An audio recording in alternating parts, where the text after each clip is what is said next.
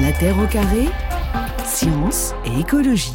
C'est à la demande d'un groupe multinational de scientifiques et d'industriels, le Club de Rome, que les chercheurs du Massachusetts Institute of Technology, le MIT, se sont mis au travail. Ils ont fait parler l'ordinateur et grâce à lui, ont pu établir un modèle dynamique des activités humaines à l'échelle planétaire. Cette étude a mis en relief les tendances les plus inquiétantes de notre développement L'idée centrale du rapport est que, contrairement à ce que l'on a pu penser jusqu'à présent, la Terre est limitée. Voilà, ça c'était l'INA en 1973, Dominique Méda, à l'occasion de cette journée consacrée à la sobriété, et puis ben, aussi dans le contexte finalement de ce 50e anniversaire du, du, rapport Midos dont on parlera euh, dans un instant. La sobriété, donc un, un des mots de, de la rentrée, euh, ça vous inspire quoi, vous qui travaillez depuis tellement longtemps sur le sujet finalement, qu'on en parle beaucoup là aujourd'hui?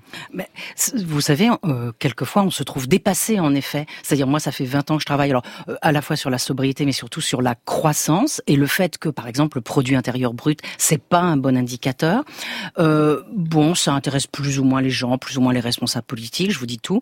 Euh, il y a eu la commission euh, Science Fit aussi en 2008, c'est-à-dire Nicolas Sarkozy qui avait dit euh, il faut s'intéresser aux limites de la de nos indicateurs. Alors moi j'étais complètement sidérée oui, avec mes, mes, camarades, on, on, se, on, se, demandait ce qui se passait.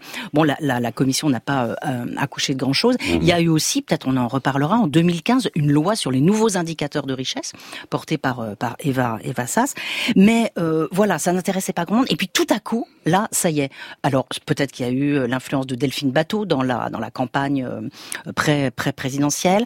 Euh, il y a des mouvements de décroissance qui commencent à se faire entendre. Mmh. Donc voilà, tout d'un coup, on, on a l'impression que ça se presse et du coup, il faut qu'on reprenne bien les choses et qu'on explique qu'est-ce que c'est la sobriété, qu'est-ce que c'est la post-croissance. Ouais. Voilà. Alors c'est un mot qui est pas compris encore par tout le monde loin de là, au sens nous on l'entend hein, quand on parle justement de, oui. de décroissance ou, ou d'écologie. Mais est-ce que vous avez quand même le sentiment que pour la première fois finalement, nos sociétés occidentales se disent bah, ce serait peut-être pas mal de rentrer en cure de désintoxication Je n'irai pas jusque-là, non. Alors euh, c'est vrai que le terme est mal compris parce que tout de suite on pense euh, euh, au sevrage d'alcool. Hein, C'est-à-dire la sobriété, c'est arrêter de boire trop, euh, se, se, désintoxiquer en quelque sorte. Et, et d'ailleurs, c'est bien l'origine du mot, hein, sobriété. C'est la tempérance dans le boire et le manger. On en parlera tout à l'heure. Oui. Euh, alors, est-ce que maintenant on est convaincu? Moi, je crois pas, justement parce qu'il y a beaucoup de, de, confusion autour de ce terme, puis parce que ça fait peur. Ça apparaît comme punitif, liberticide, euh, au nom de quoi je devrais consommer moins. Ça nous fait penser au rationnement. Donc, on a -hmm. tout un travail pédagogique à faire. Et pourtant, est-ce que vous considérez que nos, sociétés sont malades, au, au sens euh, physique du terme quasiment hein? Oui, bien sûr, elles sont malades, elles sont malades de surconsommation, elles sont malades d'inégalité, c'est-à-dire on a des gens qui surconsomment monstrueusement et qui détruisent euh, les ressources euh, renouvelables qui appartiennent normalement euh, à tout le monde. Donc oui, nous sommes tout à fait malades et on doit entrer en effet en cure de désintoxication. Ouais. Mais ce qu'on disait au début de l'émission est très important, c'est que cette cure de désintoxication, elle va pas concerner absolument voilà. tout le monde. La posologie sera pas tout à fait la même pour tout le monde. Exactement. Hein. Dominique Méda, donc le rapport Mido, c'était il, il, y a 50 ans, 1972, oui. et ben, le constat il est quand même assez sombre, hein, parce qu'on aurait pu gagner énormément de temps. On a perdu cinq décennies quasiment. Exactement. Hein. On a perdu, vous avez parfaitement raison, on a perdu 50 ans. Ce qui je trouve très intéressant, c'est de regarder ce qui s'est dit à l'époque. Euh, il y a eu deux types de, de, de, de, réactions. Il y a eu la réaction des économistes, William Nordhaus, celui qui plus tard aura le prix... Euh, dit Nobel d'économie, qui dit euh, bah, attendez, votre modèle ne vaut rien parce que vous n'avez pas mis les prix dedans, donc pas d'inquiétude, tout va bien. Et puis il la réaction des, politiques. Il y a un politique qui m'intéresse particulièrement, il s'appelle Siko Mansols, il deviendra président de la Commission européenne. Et lui, il dit, oh là là, faut prendre des mesures à l'échelle de l'Europe, il faut mettre en place une économie de pénurie. Et là, il se fait rentrer dedans par absolument tout le monde et rien ne se passe. Ouais, mais le choix des mots est très très important aussi, hein, parce qu'on le verra d'ailleurs tout à l'heure avec la fin de l'abondance évoquée par euh, Emmanuel Macron à la rentrée. Ouais. Euh, alors vous, plutôt que de parler de décroissance d'ailleurs, vous parlez de post-croissance. Donc là aussi, on voit bien que les mots sont, sont difficiles parce que post-croissance, c'est pas très sexy. Je suis d'accord. Il faut trouver aussi les mots pour dire les choses, non? Entièrement d'accord. Le mot décroissance, il fait beaucoup parler, il est très clivant aussi parce qu'il est pas très beau. Hein. Et puis et puis surtout, ça fait peur parce ouais. que là, faut pas oublier quand même que la croissance, alors le, le, le, vrai sujet, c'est que c'est la croissance du PIB. Peut-être on y reviendra. Mais quand on dit croissance, c'est chouette, c'est bien, c'est positif, ça grandit. La croissance de, de, des adolescents, la croissance mhm. des enfants, c'est bien. Et on veut casser ça. Voilà. Et, et alors nous, avec mes collègues, euh, Jean Gadret, Florent Janicatrice, on dit post-croissance parce que ça veut dire, écoutez, il faut qu'on s'occupe d'autre chose. On a d'autres objectifs à poursuivre. On veut être tous en bonne santé. On veut avoir tous un emploi. On veut satisfaire les besoins de tous. Euh, si ça donne, si, si au bout du, du, du, compte ça donne de la croissance, tant mieux. Si ça n'en donne pas, hmm. tant pis. Mais qu'est-ce que c'est moche, quoi? C'est très techno comme terme. D'accord, c'est hein. hyper techno. Il faudrait trouver vraiment quelque chose d'autre. Alors bon, peut-être que nos auditeurs ont une idée d'ailleurs. Oui, hein. Mais oui, bon, il y a bien-être, mais bien-être c'est un petit peu individualiste. Oui, puis ça fait un peu euh, développement personnel, non? Il y a, il y a un peu cette idée, même si évidemment le bien-être est absolument essentiel dans cette idée aussi de post-croissance. Mais hein. vous avez raison, il faut trouver un terme positif qui donne envie aux gens et qui sans doute rentre déjà dans leur langage. Donc il doit y avoir déjà des choses en, route. La sobriété, c'est quoi alors? C'est repenser complètement notre mode de, vie, de consommation aujourd'hui? Ah ben moi, il me semble qu'il oui, ça nous oblige à tout repenser. Pourquoi? Parce qu'on est quand même dans une société qui nous pousse à consommer. La consommation, c'est un devoir social. Hein, la consommation, c'est l'un des deux moteurs de la croissance. Donc, puisqu'on aime la croissance, puisque nos sociétés sont fondées sur la croissance, il faut, c'est bien de consommer. Les enquêtes sur le moral des ménages, ben voilà. Hein, si, si, les gens s'apprêtent à plus consommer, c'est super. Alors écoutons Dominique Méda. En 2000, une opération justement journée sans achat avait lieu avant les fêtes de Noël pour sensibiliser les consommateurs. Vous n'avez pas eu son bon de non-achat, madame? Monsieur, vous voulez un bon de non-achat C'est juste pour réfléchir. Euh, Des bons de non-achat distribués devant les grands magasins parisiens. Le message lancé par la poignée de jeunes membres de l'association Résistance à l'agression publicitaire se veut très clair. Consommer autrement, s'informer sur l'origine des produits, euh, comment ils sont fabriqués, est-ce qu'ils polluent ou pas, etc., etc. Mais tout le monde n'est pas de cet avis. On est là pour ça sur Terre, je sais pas, pour euh, consommer, pour dépenser son argent. Je sais pas, moi personnellement, euh, j'aime bien consommer. Hein. Et voilà. Et On est, là pour ça sur Terre, pour consommer. Mmh. Ouais. Ça va être dur hein, d'aller contre ça justement. Hein. Très dur. Il y a un économiste, Jean-Baptiste Say, qui disait que euh, il fallait absolument pas réfréner la consommation parce que la consommation, c'est ce qui permet aux humains de devenir toujours plus fins, toujours plus civilisés. Parce qu'on a des facultés qui au début sont grossières et grâce à la consommation, elles s'affinent. Donc on se civilise. Donc on a en effet à lutter contre tout ça. Ouais. La consommation, ça sert à quoi finalement? Quand on regarde les choses d'un point de vue un peu sociologique là, parce que ça aussi c'est ah. intéressant hein, par rapport aux classes sociales, la façon dont on situe par rapport aux autres ben, On a justement on a eu des grands, des, grands théoriciens de ça. Hein. Thorstein Veblen, un des premiers qui écrit sur la consommation, il écrit Théorie de la classe de loisirs en 1899. Euh, sa thèse, c'est les classes, elles sont en rivalité les unes par rapport aux autres. On cherche toujours à imiter la classe supérieure. La classe supérieure cherche à se différencier de la classe en dessous. Et quel est le support de ça? C'est la consommation. Donc la consommation, c'est le support d'une logique de différenciation statutaire. Baudrillard reprendra ça en 1970 travaux très intéressants où il dit en gros, la consommation c'est un langage et donc elle n'est pas du tout là pour euh, satisfaire les besoins naturels, parce que satisfaire les besoins naturels, on arrive assez vite à la satiété, mais elle est là pour se différencier, se distinguer, se rattacher à une classe ou se distinguer. De... Alors ça, c'est infini. C'est lui qui parle de la consommation ostentatoire, justement. Non, c'est Veblen. C'est Veblen, qui parle de la consommation ostentatoire. Donc c'est une façon d'afficher sa richesse, mais pourquoi dans nos sociétés, on le précise encore une fois, donc les sociétés occidentales développées, c'est si important d'afficher sa richesse finalement Ça vient d'où ça? Alors c'est moins afficher sa richesse qu'afficher sa différence. Donc on va être toujours en train de se décaler par rapport aux, autres classes. Par exemple, euh, bon alors il y a des effets de mode. Il faut que vous ayez la dernière euh, paire de, de, baskets à la mode parce que vous allez euh, exprimer quelque chose. Hein. C'est vraiment un langage. C'est ce que dit ce que dit Baudrillard. Vous allez dire quelque chose aux gens, c'est-à-dire que bah, vous appartenez à la classe des bobos ou à la classe des, des ceci ou des cela. Et donc le problème de ça, c'est que c'est infini, c'est illimité. Mmh. Donc ça peut ne jamais s'arrêter. C'est ça qui est épouvantable. D'où la difficulté justement d'aller vers autre chose que cette croissance et cette consommation qui nous identifie aussi finalement en tant que personne. Hein. Absolument. Les, défenseurs de la consommation, ce qu'ils disent, c'est que la consommation, c'est une manière de dire aux autres qui je suis, de d'exprimer ma personnalité, mon identité.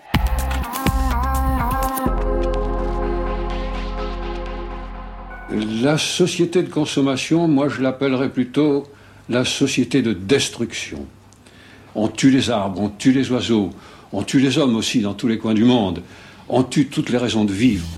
La voix de René Barjavel en 1969 pour poursuivre cette discussion autour de la sobriété avec vous, Dominique Méda, qui est sociologue. J'aimerais juste revenir sur euh, ce qui s'est passé euh, fin août avec Emmanuel Macron, premier Conseil des ministres, et puis ce terme donc de, fin de l'abondance qui a été très très commenté à l'époque. Euh, qu'est-ce que ça vous a envoyé, vous, comme message finalement, cette façon d'exprimer les choses là? Bah, je, partage les, réactions qui ont immédiatement surgi, qui consistaient à dire, bah, attends, y a, certaines personnes n'ont jamais connu l'abondance. Hein. On a euh, 9 ou 10 millions de, de pauvres en, France, mmh. avec un revenu autour de, de, de 1000 euros.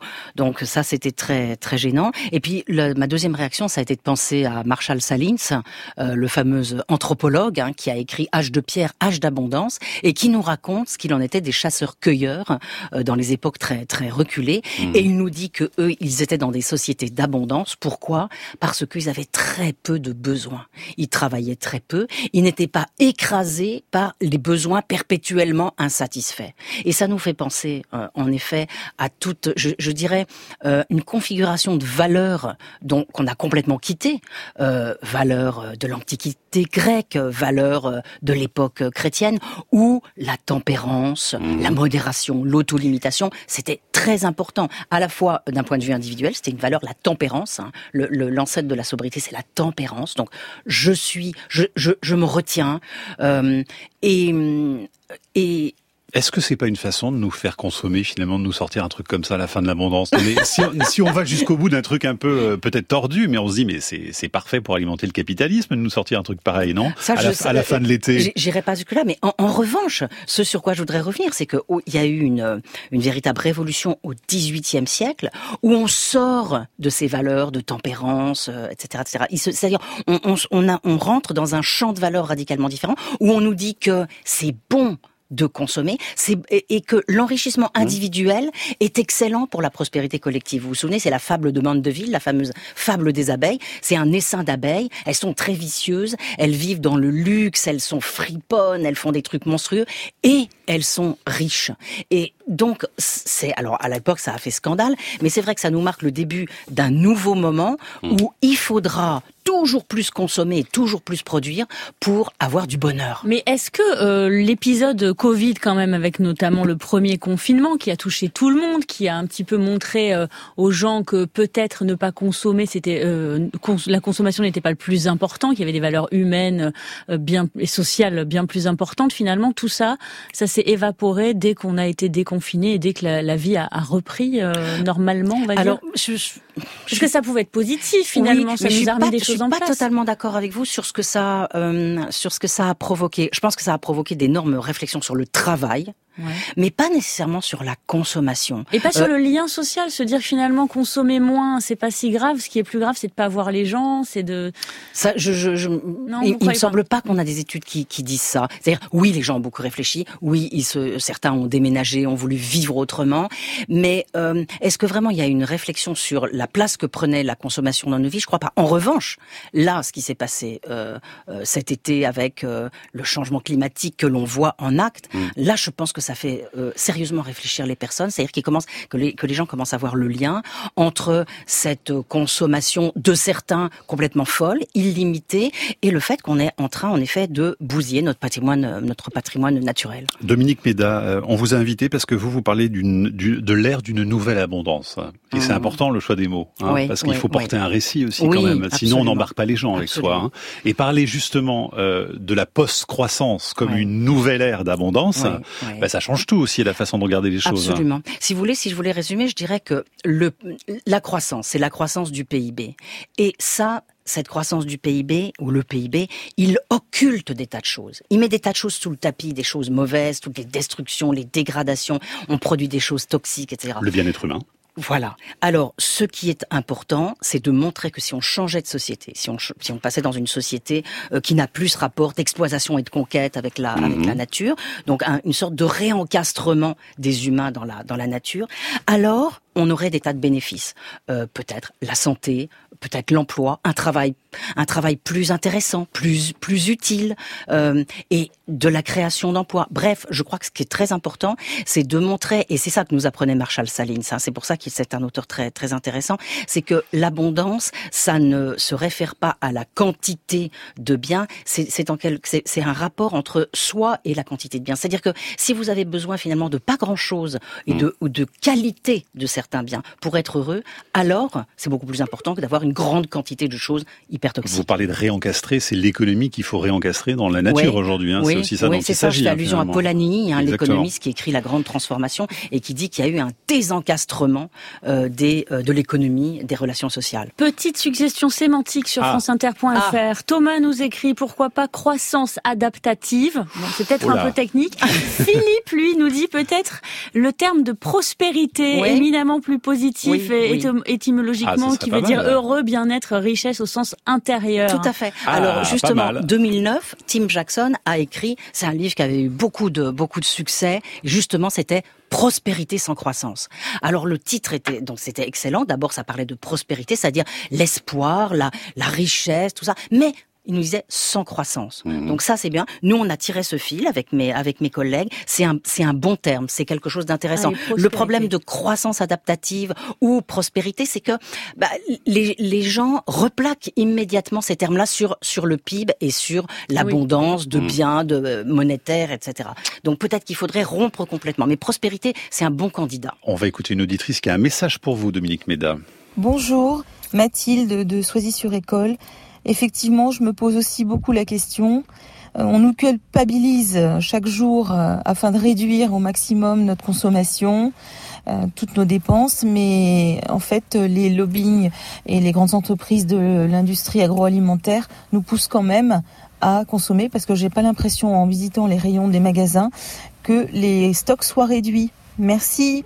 Votre réponse à Mathilde, Dominique Mais Bien sûr, Mathilde, vous avez parfaitement raison. C'est-à-dire, on est dans une société, on le disait tout à l'heure, où consommer c'est un devoir social et où tout nous pousse à consommer la publicité très très très peu régulée, les panneaux lumineux partout, le fait qu'on est euh, en permanence sollicité, y compris euh, sur nos portables. Mmh. Bref, oui, on est dans une société où c'est bien de consommer et où on passe notre temps à être euh, excité, euh, tenté par. Il y, a quand même des choses qui se passent en ce moment. Certains produits qui disparaissent dans des rayons des, supermarchés ou le fait de devoir faire attention à sa consommation quotidienne d'électricité. Enfin, c'est quand même des choses quand même qui peuvent aussi. Euh, tout à fait. Il va se, il va se passer des choses, mais il ne faudrait pas que cette réduction des consommations d'énergie, baisser le chauffage, etc., que ça soit comme une mauvaise période à passer pour qu'on reparte mm. immédiatement après euh, sur le même chemin. Mm. Je, je, pense en effet qu'il faudrait qu'on soit capable de s'en saisir, c'est ce que vous disiez,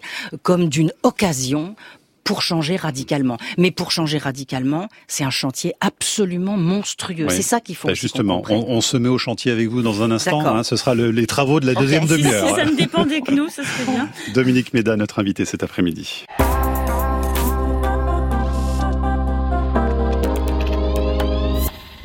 C'est pour un retour? Bien sûr. C'était quoi le problème? C'était la taille? Non, non, c'est juste qu'ils sont plus à la mode. Ah d'accord. Et vous les avez achetés il y a 20 minutes. Ok. Les marques traditionnelles, elles proposent jusqu'à 4 collections par an, alors que celles de fast fashion, elles en font jusqu'à genre 36. Ça peut paraître énorme, mais en vrai, on cible vraiment une clientèle qui change de chemise comme on change de chemise, quoi. Donc voilà, là on a les t-shirts, ça c'est tout ce qui est chaussettes, les deux trenches, les t-shirts pour cet été, voilà. Alors ça vous fera 22,20 euros.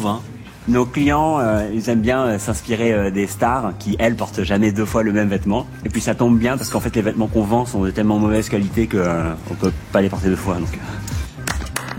Voilà la démonstration par l'absurde. Hein. C'est vraiment ça et c'est brut sur Canal Plus. Dominique Méda, ça vous a fait rigoler. C'est tant mieux, c'est fait pour ça. Hein. c'est vraiment la folie, la fast fashion, c'est un peu ça finalement. C'est euh... ouais, il y a une, cette ivresse dans de la consommation. Une économiste sociologue s'appelle Juliette Shore qui travaille là-dessus sur l'extension du domaine de la mode. Mm. c'est plus seulement le gros le gros équipement. Maintenant, c'est la totalité des produits qui sont appelés à être renouvelés en permanence. Alors on a un chantier qui nous attend, Dominique Méda. Comment, euh, si on est de bonne volonté, on s'engage rapidement dans un nouveau nouveau modèle social écologique hein, qui procure donc nourriture et bien-être à tous les humains, parce que ça c'est ça l'enjeu quand même. Hein. La prospérité donc? La prospérité. Alors, comment on fait? Bah, Je crois qu'on le sait à peu près. Hein. On doit mettre en place euh, des politiques publiques euh, radicales euh, avec un investissement massif. Hein. Les, les, les chercheurs disent entre de 30 à 60 milliards par an pour rénover les bâtiments, c'est-à-dire après on consommera moins de chauffage, mais ça coûte hyper cher, ça coûte, euh, si on veut en faire suffisamment, euh, au moins 15 milliards par an. Euh, après, il faut s'occuper des transports, 30% des émissions de gaz à effet de serre. Donc tous les gens qui sont dans, la périphérie urbaine, qui ont besoin de leur voiture, etc., bah, d'abord il faut remplacer leur véhicule, et puis il faut leur donner des moyens alternatifs pour se déplacer. alors pas nécessairement le vélo, parce que tout le monde peut pas se déplacer à vélo, mais il faut certainement construire des tramways, des trains, des lignes secondaires, etc. Donc ça, c'est des investissements massifs qui nous permettront en effet de moins consommer d'énergie et de vivre autrement. Parce que je pense qu'en même temps, on doit revoir, euh, par exemple, tous nos emplois et tout notre rapport au travail. Nos emplois, donc je disais tout à l'heure, on va créer certainement, on aura besoin de nouveaux types d'emplois. Peut-être que si on est malin, on pourra euh, rompre avec la division internationale du travail complètement folle là dans ce moment où un produit fait quatre fois le tour du monde avant d'arriver euh, chez nous, et que euh, on pourrait par exemple euh, avoir des entreprises de taille plus petite, mieux installées, mieux ancrées dans leur territoire, avec des circuits courts, et peut-être en profiter ça c'est d'autres travaux que j'ai fait avec d'autres collègues, pour démocratiser le travail, c'est-à-dire avoir mmh. des gens qui font d'abord un, qui ont un métier beaucoup plus utile, et ça on sait que les gens demandent beaucoup ça aujourd'hui, un sens dans leur travail, un métier plus utile. Euh, voilà. On... Et travailler moins aussi ou pas? Alors ça c'est une très très bonne question. Moi j'ai longtemps été en faveur de la réduction du, du temps de travail et en tout cas en, en faveur du partage du travail, c'est-à-dire que tout le monde accède à, à, à l'emploi. Mais là je pense que si on si on si on a besoin vraiment de faire des, une baisse de consommation d'énergie, des économies euh, d'énergie, on va devoir moins recourir à des machines et donc sans doute à plus de travail humain. C'est-à-dire, il me semble que c'est fini la période, là, les années 2010, où on disait ah bah il y aura plus de travail humain parce que tout le monde, on oui, mais alors, des robots moins recourir à des machines, ça rebours de ce qui est dit aujourd'hui, puisqu'on ne parle que d'innovation, de machines, de progrès, ah, mais etc. Je, non mais par exemple, je suis euh, complètement en accord avec par exemple les travaux du Shift Project qui montrent qu'il va nous falloir ou de la Confédération paysanne un million d'agriculteurs. Il faut donc ça veut dire plus, plus de travailleurs, mais avec plus de temps libre ou pas alors? Pour répondre à la question de Camille. Parce que... Alors, d'abord, plus de travailleurs dans les secteurs qui se sont vidés. C'est-à-dire, moi, j'appelle ça de l'anti-déversement. Vous vous souvenez, Alfred Sauvy disait, bah, le secteur primaire va se réduire, puis se déverser dans le secondaire, puis ça se déversera dans le tertiaire et ça se déversera dans le, dans quaternaire. Je pense qu'on va assister exactement au, contraire, qu'il faut qu'on aille dans une autre direction. C'est-à-dire, il faut beaucoup plus de gens aujourd'hui qui soient dans l'agriculture, parce que notre agriculture doit être complètement réformée.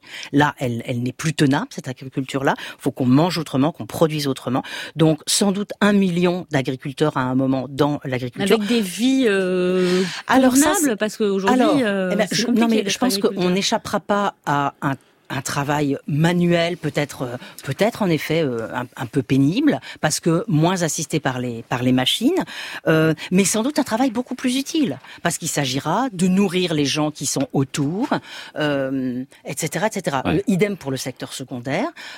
plus de gens dans des industries. Il faut remettre des industries dans notre pays avec des circuits en effet plus plus courts. Donc voilà, ça va être, on va créer des emplois. Ça va être des emplois sans doute beaucoup plus utiles, beaucoup plus proches des gens. Il va falloir relocaliser. Et là, on, là, c'est un chantier sur lequel on, on réfléchit pas beaucoup. Dominique Ménat, dans votre livre, hein, faut-il attendre la croissance justement la documentation française? Il y a quelques points que vous vous citez qui sont très importants. D'abord, avant tout, respecter l'accord de Paris. Hein. C'est quand même la première chose ah bah, par laquelle on commence hein, pour euh, éviter d'émettre des gaz à effet de serre. Faire comprendre aux 1% et plus encore aux 0,1% les plus riches qu'il leur revient de faire les plus gros efforts. Ah oui. Comment on fait je ça? vous, cite, vous savez, on a parlé tout à l'heure de Thorstein Veblen, notre camarade, qui écrit en 1899 sur la consommation ostentatoire. Eh bien, voilà ce que reprend le GIEC. Le, GIEC reprend à Veblen ce, ce concept hein, et il dit ceci. La consommation ostentatoire des riches est à l'origine d'une grande partie des émissions dans tous les pays liées aux dépenses consacrées à des choses telles que les voyages en avion, le tourisme, les gros véhicules privés et les grandes maisons. Mais alors comment on fait? On leur interdit? On fait quoi alors exactement? On plafonne les salaires? On Qu'est-ce qu'on fait? Alors, peut-être on pourrait, euh, peut-être on en parlera tout à l'heure, donc changer d'indicateur, c'est-à-dire remplacer le PIB. le PIB, voilà, remplacer le PIB ou du moins enserrer le PIB dans d'autres indicateurs qui vont braquer le projecteur sur ce qui est vraiment important. Puisqu'on a dit tout à l'heure, le PIB, il occulte, il cache des choses, ou il oublie des choses. Par exemple, tout ce qui se passe dans le, le travail domestique, hein, c'est-à-dire une énorme production. Ça, il en parle pas du tout, il compte ça pour, euh, pour zéro. Donc, euh, enserrer le PIB dans deux autres indicateurs, l'empreinte carbone.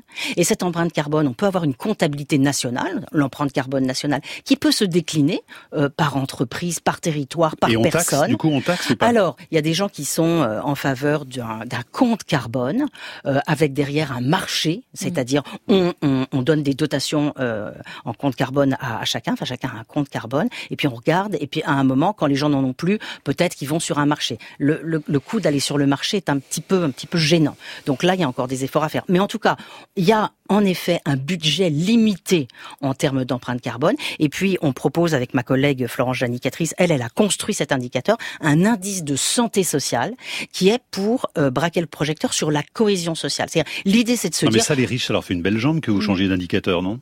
Ah ben parce que ces indicateurs, il faut qu'ils deviennent impératifs. Oui, mais alors quand on a un gouvernement, si on prend le dernier débat qui a fait beaucoup parler à la fin, à la fin de l'été sur les jets privés, Ah bah, bien sûr. qui dit, euh, je cite la ministre de la Transition euh, énergétique, c'est complètement à côté de la plaque de vouloir interdire les jets privés. Eh ben, il faut qu'elle relise le rapport du GIEC, hein, des choses telles que les voyages en avion, le tourisme, les gros véhicules privés et les grandes maisons. Je veux dire, tout est dit. Voilà, il faut tout simplement réglementer et en effet, sans doute interdire à la plupart des gens, peut-être pas au président de la République, il y a des gens, voilà, il y a quelques personnes qui doivent pouvoir prendre des jets privés, mais euh, les jets privés, et évidemment, tout ça, il faut le réglementer. Et l'aviation, euh, même aujourd'hui, euh, quand on voit des, moi, il y a une publicité là en face de Radio France pour une, une compagnie aérienne qui propose des vols, je crois, à partir de 30 euros. Bien sûr. Euh, ça, c'est pas les riches, euh, Non. les ultra riches qui les prennent. Vous avez vu c'est de une forme Romanet, de démocratisation du voyage. Oui, mais vous avez vu qu'Augustin de Romanet de Oui, l'aéroport de- appel à, à prendre l'avion modérément. Ah, mais bon. non mais c'est quand même extraordinaire. Ça. Ah, vous trouvez ça Ah extraordinaire ben oui, non mais je trouve C'est pas juste du blabla, vous pensez Ça, j'en sais rien. Je, je ne sais pas, mais mais c'est quand même assez, c'est quand même assez fort que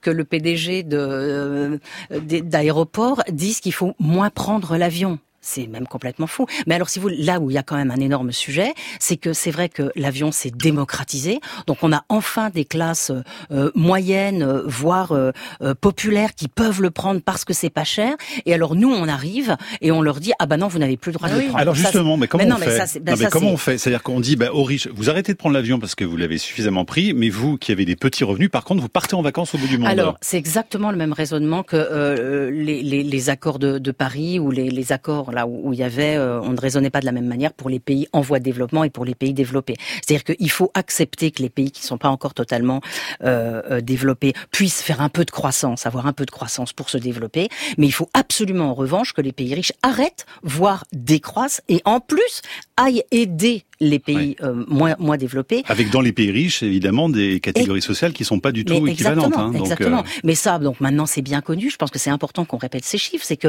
les 10% les plus aisés en France, euh, ils ont à peu près, ils, ils- ils- ils- mettent dans, dans l'atmosphère 25 tonnes de, de, de CO2, pendant que la moitié de la population la plus pauvre en met euh, 5 tonnes. C'est les chiffres de, de Lucas Chancel. Mhm. Ça, c'est très très très très important. Mais tout ça, ça passe par quoi? Parce qu'on on entend incitation, incitation, responsabilisation. Moi, je pense qu'il faut des légiférer interdictions. Est-ce qu'il faut légiférer Oui, mais mais est-ce qu'il faut le faire qu'au niveau de la France? Parce que la France le fera, ça sera très bien, ça sera même un grand message au niveau international, vu l'importance de la France au niveau international. Mais Ouais. est-ce que ça servira à quelque chose si autour, personne ne le fait d'autre? Alors, je pense qu'il faut d'abord de l'exemplarité, c'est-à-dire que jamais on entraînera les classes populaires à, euh, à- à- qui, qui se serrent la ceinture euh, dans, dans une telle direction si les plus aisés ne montrent pas, Ouais. ne montrent pas l'exemple. mais Ça, comment vous embarquerez les plus aisés Parce que c'est l'autre problème aussi. ah mais ça on va les, Les je- non mais il faut il faut il faut les On va les obliger. quoi On va les obliger. On va les obliger. Hmm.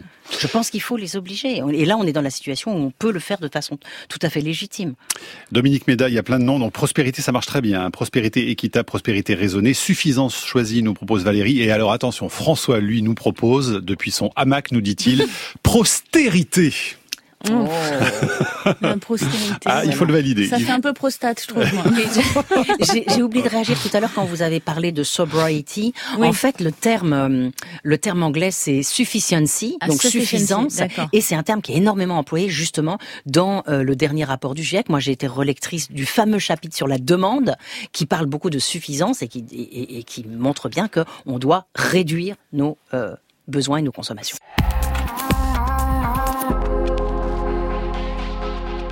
Dominique Méda, notre invité pour cette journée sobriété, puis ce livre auquel on renvoie, Faut-il attendre la croissance à la documentation française avec Florence Jani, Catrice. Euh, avant de passer aux dernières questions des, auditeurs, euh, comment finalement on embarque tout le monde dans cette histoire Le passage à l'action pour la sobriété, euh, ça dépend d'abord d'une élection, non Finalement, des, des personnes qu'on met aussi au pouvoir.